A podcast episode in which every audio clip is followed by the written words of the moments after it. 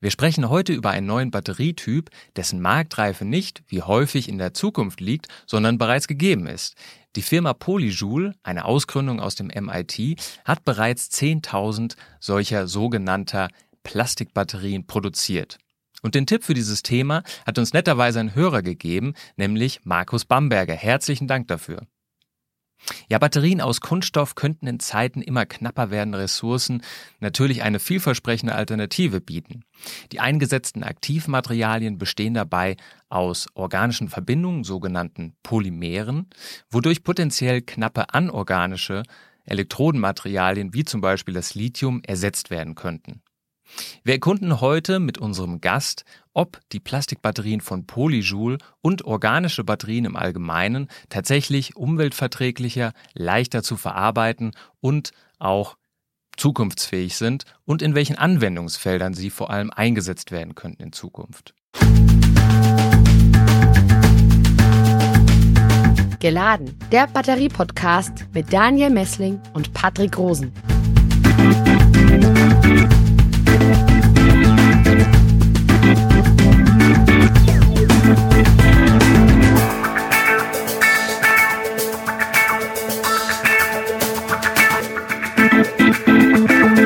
Willkommen zu einer neuen Episode von Geladen, dein Batterie-Podcast für Elektromobilität, Energiewende und Batterieforschung. Ja, normalerweise würde ich jetzt an dieser Stelle meinen Kollegen Patrick begrüßen. Der ist leider heute kurzfristig verhindert und lässt sich entschuldigen, ist aber hoffentlich beim nächsten Mal dann wieder dabei. Heute dreht sich alles um das Thema Plastikbatterien und dazu haben wir uns einen Gast ins Studio geladen, Professor Dr. Birgit Esser. Herzlich willkommen in diesem Podcast. Vielen Dank, ich freue mich da zu sein. Ja, ich stelle Sie mal ganz kurz vor. Sie sind Professorin für organische Chemie an der Universität Ulm und Forschungsbereichsleiterin beim Exzellenzcluster Polis. Bevor wir uns jetzt der Innovation von Polyjoule widmen, schauen wir uns erstmal allgemein organische Batterien an. Frau Esser, das ist ja Ihr Fachgebiet, Ihr Forschungsschwerpunkt tatsächlich. Nehmen Sie uns doch mal mit, was versteht man denn unter diesem Batterietyp? Also ganz allgemein gesprochen, organische Batterien heißt, dass wir organische Materialien, Kunststoffe oder auch äh, Moleküle ähm, einbauen in Batterien und sie als Aktivmaterialien verwenden.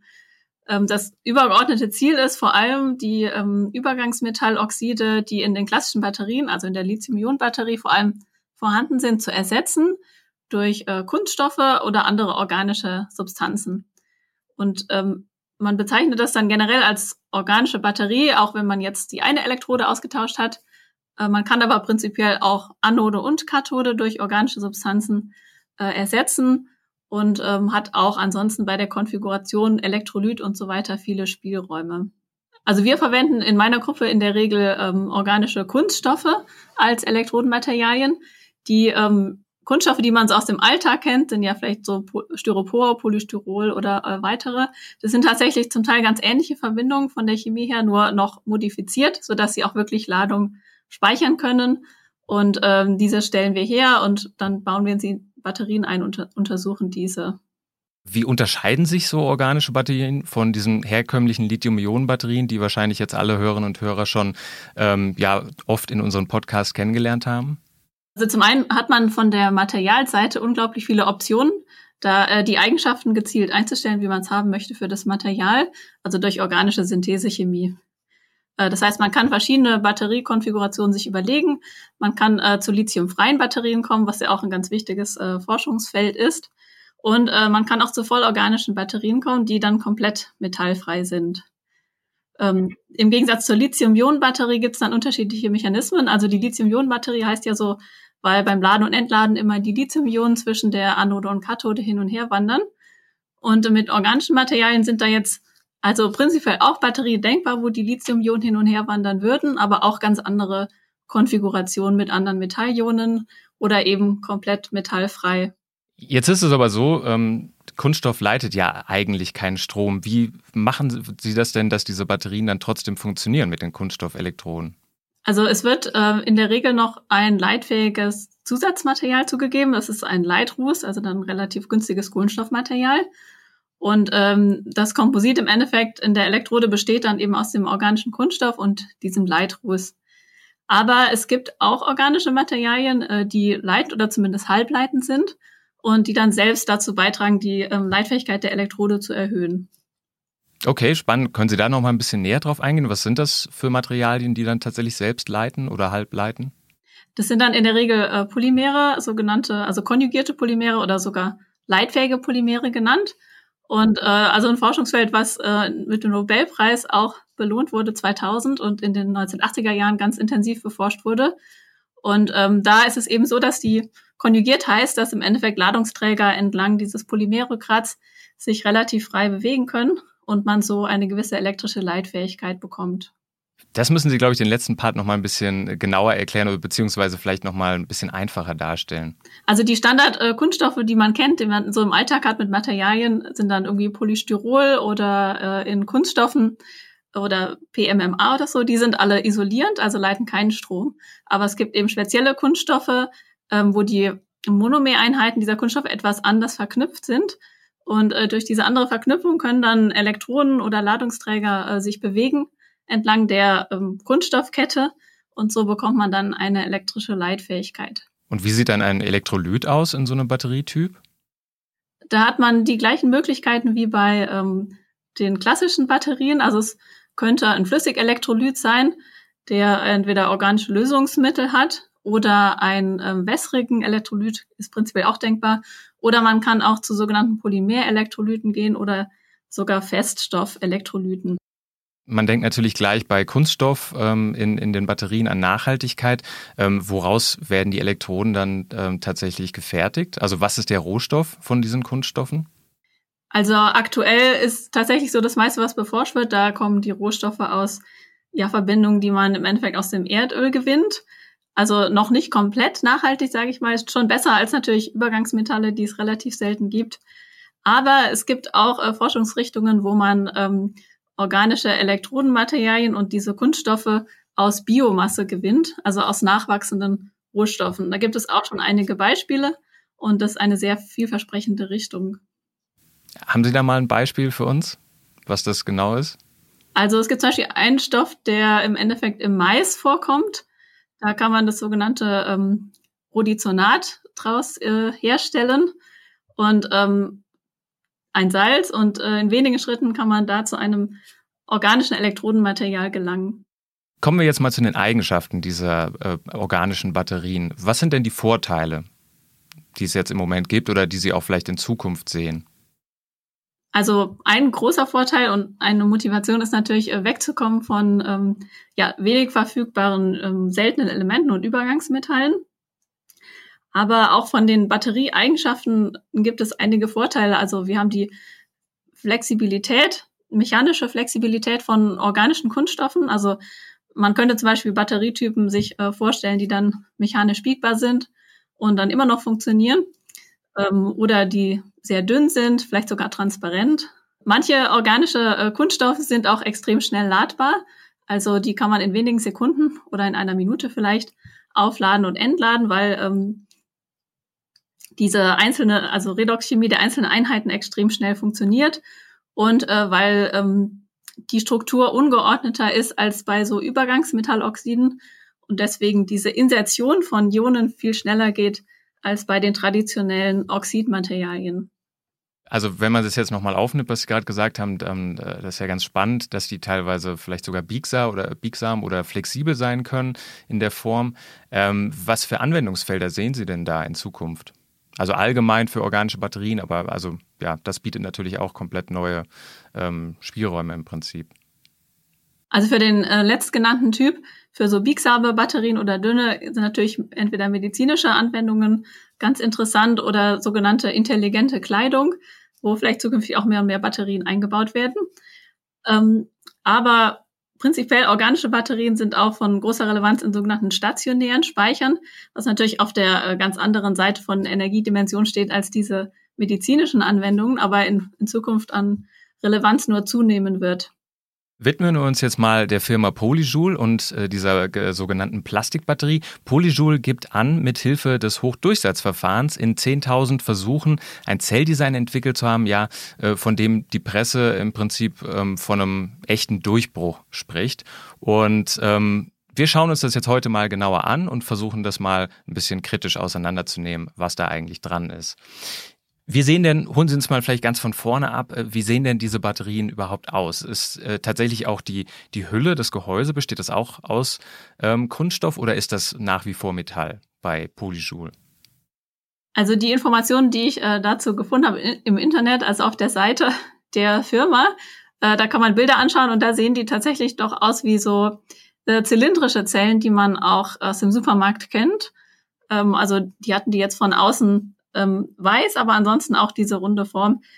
Ähm, was da jetzt genau ist, die Information konnte ich tatsächlich nicht finden, aus was äh, also diese Hülle besteht, aber es sieht jetzt von außen so aus, als sei das eventuell auch noch eine äh, Metallhülle, vielleicht Aluminium oder ein anderes leichtes Material. Und woraus bestehen die Elektroden bei Polyjoule? Haben die Informationen dazu transparent gemacht? Also nur relativ allgemein. Ähm, die ähm, Kathode besteht aus einem leitfähigen Polymer. Ähm, das heißt, also welche Art ist nicht so ganz klar, aber das hat eben den Vorteil, dass es ja äh, sehr schnell sich laden und entladen lässt und äh, auch selbst eine gewisse elektrische Leitfähigkeit mitbringt. Das heißt, eventuell war es ihnen möglich, dann einen sehr hohen Teil, Anteil an diesem Kunststoff, diesem leitfähigen Polymer dann in der Kathode einzubauen. Dann ähm, als Anode wird eine Kohlenstoff-Graphen-Hybrid-Elektrode äh, verwendet. Also hat dann gewisse Ähnlichkeit, denke ich, zur Lithium-Ionen-Batterie, wo ja äh, Graphit auf der Anodenseite sitzt. Der Elektrolyt ist ein flüssiger Elektrolyt, aber er soll nicht brennbar sein. Also insofern unterscheidet er sich dann wohl von der Lithium-Ionen-Batterie, wo ja die Elektrolyte brennbar sind. Aber das heißt, ähm, oder Sie vermuten, da muss dann tatsächlich gar nicht äh, auf die Elektrode äh, was noch aufgebracht werden, damit es leitfähig ist, oder wie? Doch, ich vermute schon, dass da noch ähm, kleine Teile an leitfähigem Additiv dabei sind. Also selbst bei der Lithium-Ionen-Batterie sind ja in der Kathode neben dem Metalloxid auch noch, ist ja auch ein Anteil an Leitruß dabei. Und wie ist das äh, bei Polyjoule äh, mit dem Rohstoff, woraus dieser Kunststoff gemacht wird? Ähm, haben Sie dazu Informationen gefunden? Da habe ich äh, auch leider keine Information gefunden, weil eben nur das Wort leitfähiges äh, Polymer erwähnt wird. Ähm, so wie ich eben leitfähige Polymere kenne, aktuell macht man die noch aus, ähm, also aus ja, Rohstoffen, die auch aus dem Erdöl verfügbar sind. Ähm, aber auch da gibt es prinzipiell so diese Untereinheiten, die man zum Beispiel zum Teil aus äh, Zuckern oder Kohlenhydraten gewinnen kann. Also selbst wenn das jetzt noch nicht gemacht wird, könnte ich mir vorstellen, vielleicht in Zukunft, dass solche Art leitfähige Polymere durchaus auf äh, biologischer Rohstoffbasis herstellbar sein könnten. Jetzt äh, sind Sie Expertin für organische Batterien. Was macht denn Polyjoule so Besonderes? Was, ist denn da der Fortschritt gegenüber den anderen organischen Batterien oder ähm, ja Entwicklungen aus Forschungszentren, aus anderen? Also was mich äh, beeindruckt hat, war, dass anscheinend jetzt ein ähm, sehr ausführliches Screening ähm, vorher voranging, bevor jetzt diese Konfiguration gefunden wurde. Also dass irgendwie in mehr als 10.000 Versuchen und einem High-Durchsatz-Screening auch der elektrochemischen Eigenschaften dann die beste Materialien identifiziert wurden. Also ich habe äh, in der Vorbereitung gelesen, dass der Herstellungsprozess tatsächlich ähm, ziemlich ungewöhnlich ist für Batterien. Können Sie das vielleicht mal ein bisschen genauer beschreiben? Da wird ja kein Reinraum oder auch kein Schutzgas oder sowas äh, verwendet, sondern das äh, läuft ganz anders ab, so wie ich das gelesen habe. Also dadurch, dass die Komponenten selbst nicht luftempfindlich oder also Sauerstoff- oder wasserempfindlich sind, können sie wohl in äh, ganz normalen Räumen arbeiten. Also sie schreiben ja in ähm, alten Lagerhallen zum Beispiel und unter Verwendung von Geräten, die man, also die jedermann quasi kaufen kann. Ähm, auf der Webseite stand jetzt explizit, dass alte Geräte zum Beispiel aus der Papierherstellung oder aus im Papierdruckverfahren da äh, zum Einsatz kommen. Also wirklich eine in, in der Herstellung dann deutlich vereinfacht gegenüber den aktuell ähm, klassischen Batterien.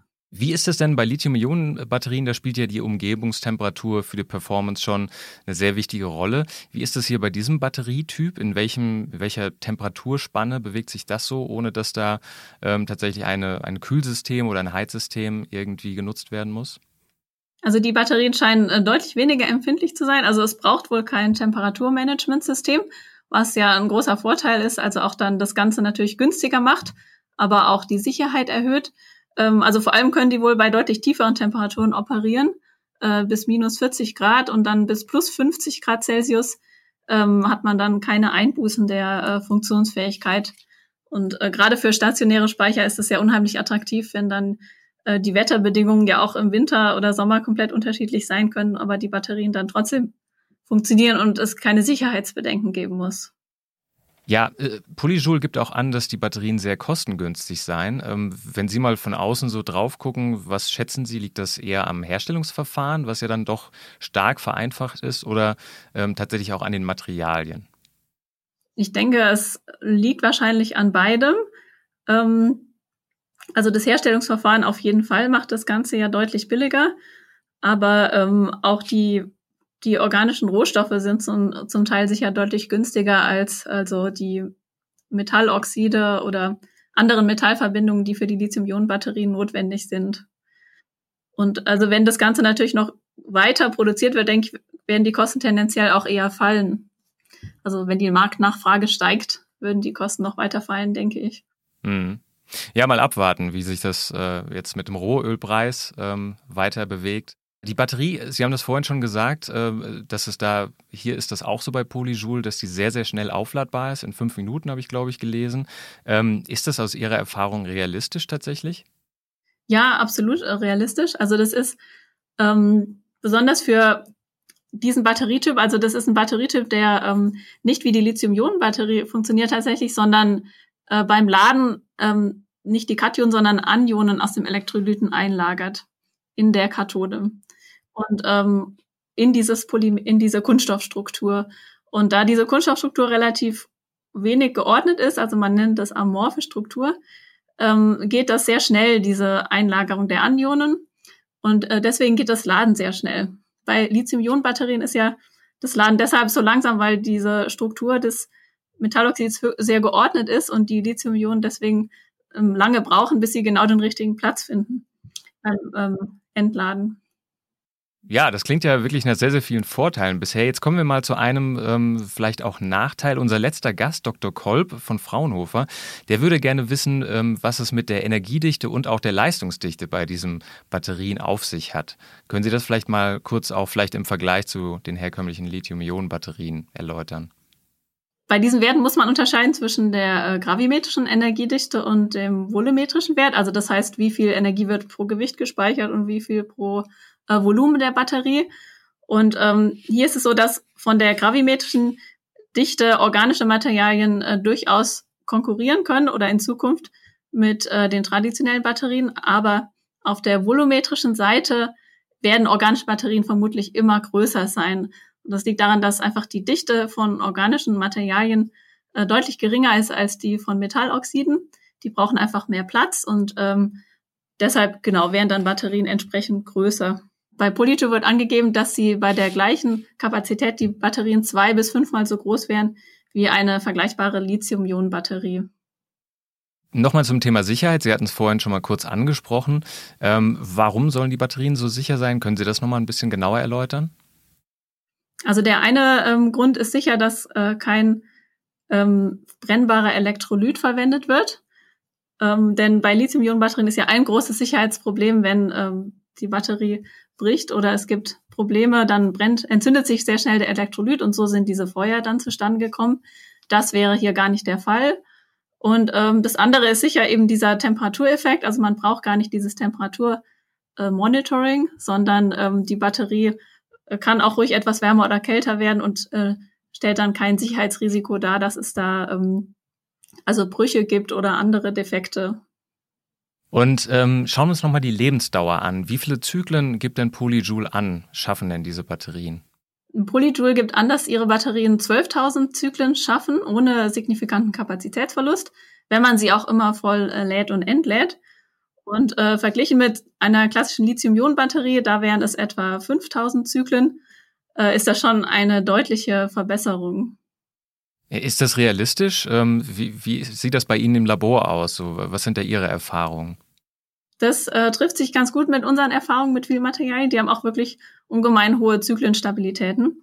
Man hat dann, ja, wie schon besprochen, eventuell die Einbuße einer etwas geringeren ähm, Energiedichte oder Kapazität, aber dafür diese äh, sehr hohe Langlebigkeit und wirklich die schnelle Ladbarkeit und Entladbarkeit der Batterie. Jetzt ist es so, bei Batterietypen, die ähm, häufig kostengünstigere Materialien beinhalten. Da ist immer so ein bisschen das Problem, dass das äh, Recycling vielleicht auf, ähm, auf der Strecke bleibt, weil sich das eben einfach schlichtweg nicht lohnt, ähm, das tatsächlich dann die äh, wieder zu verwerten in den Kreislauf zu bringen. Ähm, hat Polyjoule vielleicht ein Recycling-Konzept trotzdem schon veröffentlicht oder haben Sie da irgendwas mitbekommen? Ähm, dazu habe ich leider nichts gefunden bislang. Also es wird eben betont, die Herstellbarkeit aus den ähm, besser verfügbaren Rohstoffen. Ähm, ist möglich, dass das Recycling quasi noch untersucht wird, aber da jetzt erstmal die Batterien ja äh, gut laufen und wenn die 12.000 Zyklen halten, dann dauert es erst erstmal ein bisschen, bis man die rezyklieren muss. Ähm, aber es ist auf jeden Fall wichtig, in Zukunft da Konzepte zu entwickeln. Natürlich ist es so, wenn man die Batterie jetzt nicht rezykliert, sondern sagen wir verbrennt oder in den Hausmüll schmeißt, wäre das relativ unbedenklich bei diesen Polyjoule-Batterien, weil ja keine toxischen ähm, Elemente oder Verbindungen vorhanden sind. Aber äh, ganz richtig, also langfristig wäre das jetzt nicht die Methode der Wahl, dass man die Batterie nach der Nutzung wegschmeißt. Also da sind auf jeden Fall dann Recycling-Konzepte notwendig. Wie ist das aus Ihrer Sicht? Sind organische Batterien einfach zu recyceln oder ähm, also so alleine vom Aufbau her und, und auch ähm, ja von wie, wie man auch dann tatsächlich die einzelnen Stoffe trennen kann wieder? Also ich denke, je, je mehr ähnliche Materialien die Zelle hat, desto einfacher wäre sie zu recyceln. Dann eine Schwierigkeit beim Recyceln ist ja erstmal, dass man die Bestandteile auftrennen muss, denn jedes, jedes Bestandteil hat eine andere Art von Recycling, die benötigt wird. Und ähm, wenn man jetzt die ganzen Inhalte der Batterie, Elektroden, also Anode, Kathode, Elektrolyt, ähm, in einem Topf quasi lassen kann, dann wäre das Recycling auf jeden Fall deutlich einfacher. Und so wie ich die Batterien von Polyjoule verstehe, könnte das der Fall sein, dass man jetzt die Inhalte der Batterien nicht unbedingt voneinander trennen muss zum Recycling. Ja, das hört sich ja eigentlich äh, alles ziemlich gut an. F können Sie vielleicht mal ein Fazit ziehen? Ist das trotzdem aus Ihrer Sicht so im Gesamten realistisch? Und ähm, wenn ja, in welchen Anwendungen schätzen Sie denn, dass Polyjoule da Fuß fassen könnte? Also aktuell ähm, ist wohl die äh, Anwendung als stationäre Speicher die ähm, attraktivste oder naheliegendste.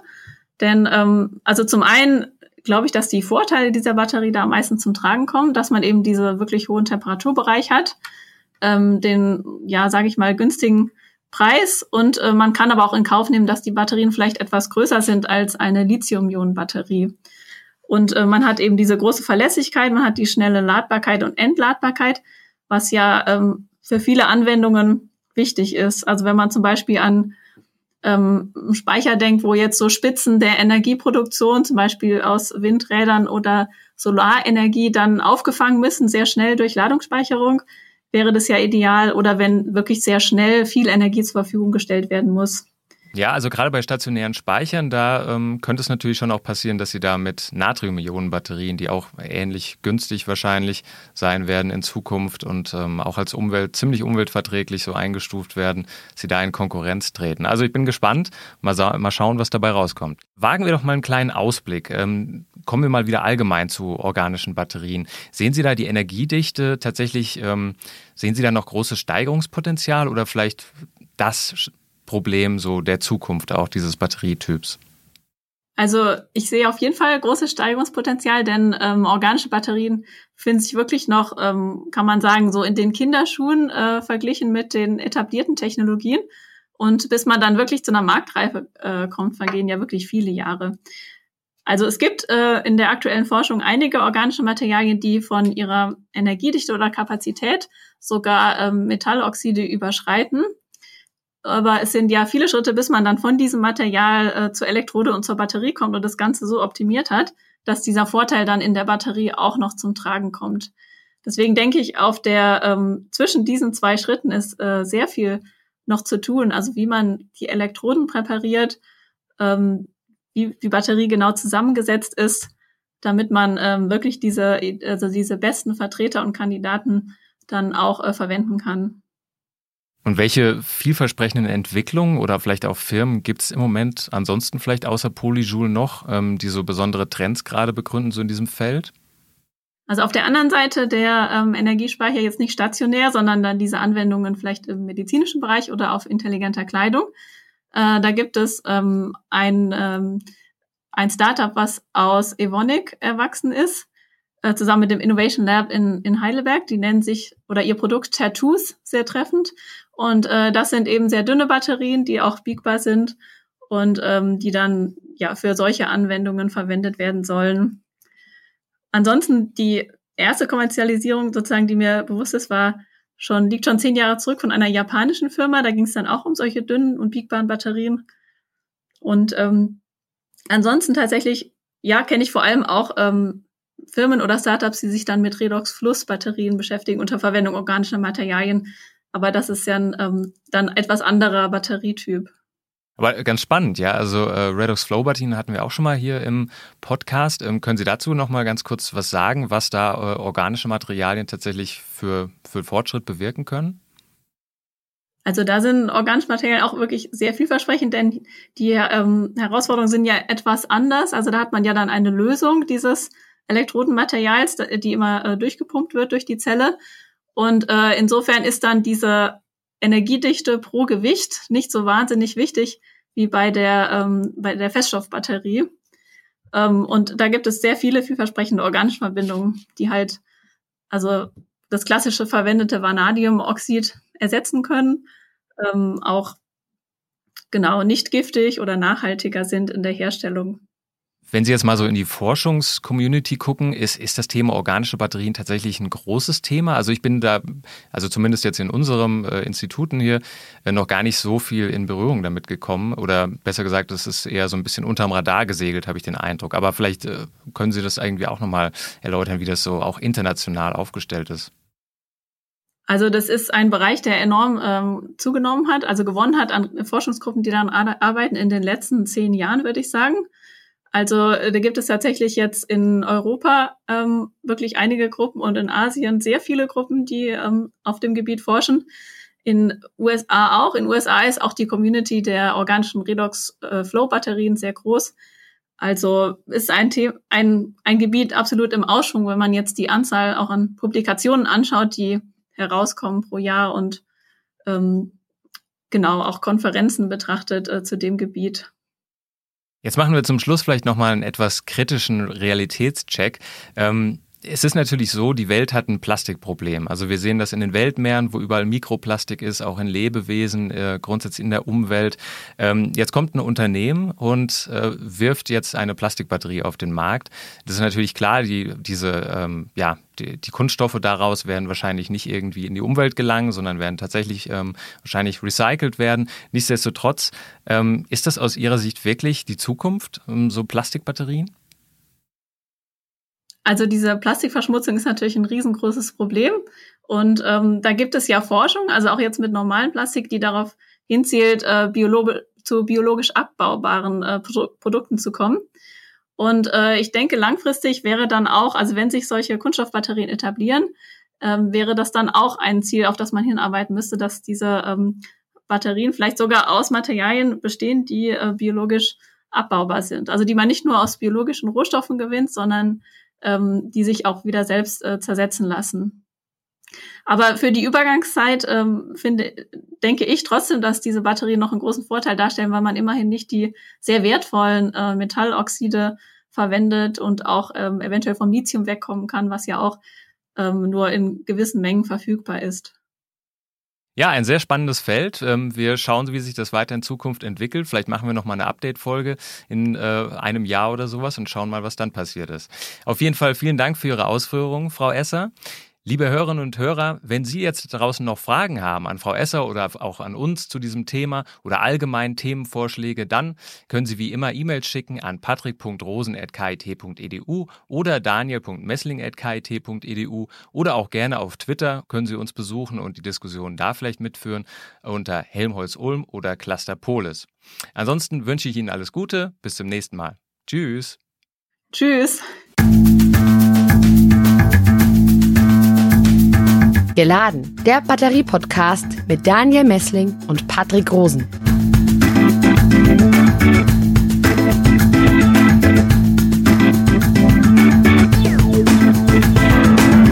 Dieser Podcast wurde produziert vom Center for Electrochemical Energy Storage Ulm und Karlsruhe, kurz Celeste einer Forschungsplattform des Karlsruher Instituts für Technologie, der Universität Ulm und des Zentrums für Sonnenenergie und Wasserstoffforschung Baden-Württemberg.